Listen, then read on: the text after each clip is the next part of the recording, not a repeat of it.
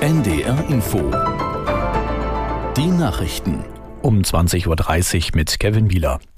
Die Entscheidung der Bundesregierung, die Förderung von E-Autos bereits morgen auslaufen zu lassen, ist auf Kritik gestoßen. Branchenexperte Dudenhöfer sagte auf NDR Info, das Ende des Umweltbonus werde Arbeitsplätze in Deutschland kosten. Der Absatz von E-Autos werde einbrechen. Es geht um gut 200.000 Fahrzeuge nach unten. Also wir werden dann bei 300.000 Fahrzeugen landen. Und äh, das ist nicht nur für die Autofahrer und das Klima eine Katastrophe, das ist natürlich auch eine ganz große Katastrophe für die deutsche Automobilindustrie. Insgesamt geht der Markt zurück. Insgesamt äh, wird es für die deutschen Autobauer sehr, sehr schwer, mit der ungünstigen Kostenposition bei den Elektroauto im Weltgeschäft mitzuwirken. Das heißt, wir in Deutschland verlieren äh, Wettbewerbsvorteile gegenüber dem Rest der Welt.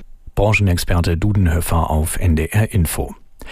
Katar vermittelt erneut offenbar mit Israel über mit zusammen mit der Terrororganisation Hamas. Mehrere Medien berichten, dass sich hochrangige Beamte Israels und Katars in der norwegischen Hauptstadt Oslo treffen.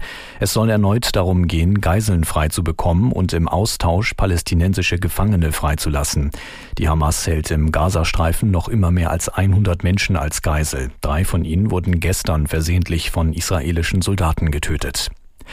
Bundesinnenministerin Faeser hat erneut vor der Gefahr islamistischer Anschläge in Deutschland gewarnt. Der Frankfurter Allgemeinen Sonntagszeitung sagte die SPD-Politikerin, es gebe eine veränderte Bedrohungslage mit Blick auf radikalisierte Einzeltäter. Hintergrund ist der Überfall der Hamas auf Israel und der anschließende Militäreinsatz Israels, berichtet unsere Hauptstadtkorrespondentin Barbara Kostolnik. Die Entwicklungen im Nahen Osten, also vor allem der Krieg in Gaza, könnten sich auch in Deutschland niederschlagen, wenn einzelne Personen, radikalisierte islamistische Einzeltäter, so heißt es aus dem Innenministerium, sich davon ermutigt sehen, einen Anschlag zu verüben. Es gibt derzeit 486 islamistische Gefährder, hauptsächlich übrigens Männer mittleren Alters, und die hat man dabei besonders im Blick. Gerade erst vorgestern sind ja vier mutmaßliche Anhänger der Hamas in Berlin und in den Niederlanden festgenommen worden, weil sie Waffen nach Berlin gebracht haben sollen, um dort jüdische Einrichtungen anzugreifen. Die Justiz des Vatikan hat erstmals in der Kirchengeschichte einen Kardinal verurteilt. Der Strafgerichtshof des Vatikanstaats entschied, dass Angelo Becciu fünfeinhalb Jahre ins Gefängnis soll und eine Geldstrafe zahlen muss.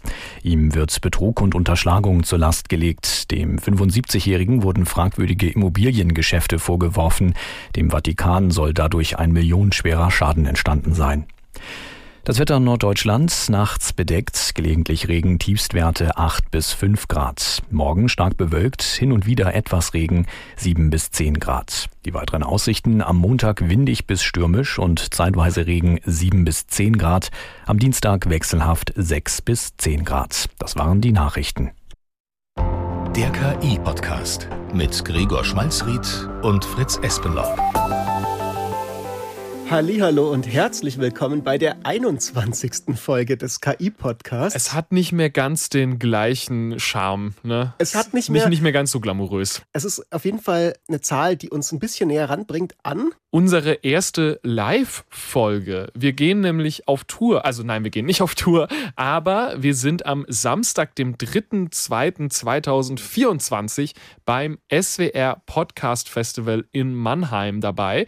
Wir werden da am Nachmittag eine kleine KI-Podcast, kann man es Show nennen? Ich hätte jetzt gesagt, eine Extravaganza. Was auch immer ihr euch davon versprecht, genau das wird es sein. Also wir werden eine Live-Podcast-Folge machen, auch nicht einfach nur eine ganz normale, sondern ähm, wir haben da schon ein paar lustige Ideen und wollen das Ganze mit euch teilen. Also wenn euch das interessiert, am 3.2.2024 sind wir in Mannheim beim SWR Podcast Festival. Tickets sind jetzt online erhältlich. Sehr gut. Wir werden das auch ganz interaktiv gestalten, Gregor. Und ich habe jetzt auch, um schon mal uns einzustimmen, eine kleine Interaktion vor mit dir zu Beginn der Folge. Ich habe ein kleines Rätsel für dich. Das wirst du bestimmt auch gleich beantworten können. Und zwar, was haben OpenAI, Google, Microsoft und Amazon gemeinsam? Also es sind Namen, die wir sehr oft sagen hier im KI-Podcast. Das fällt oft.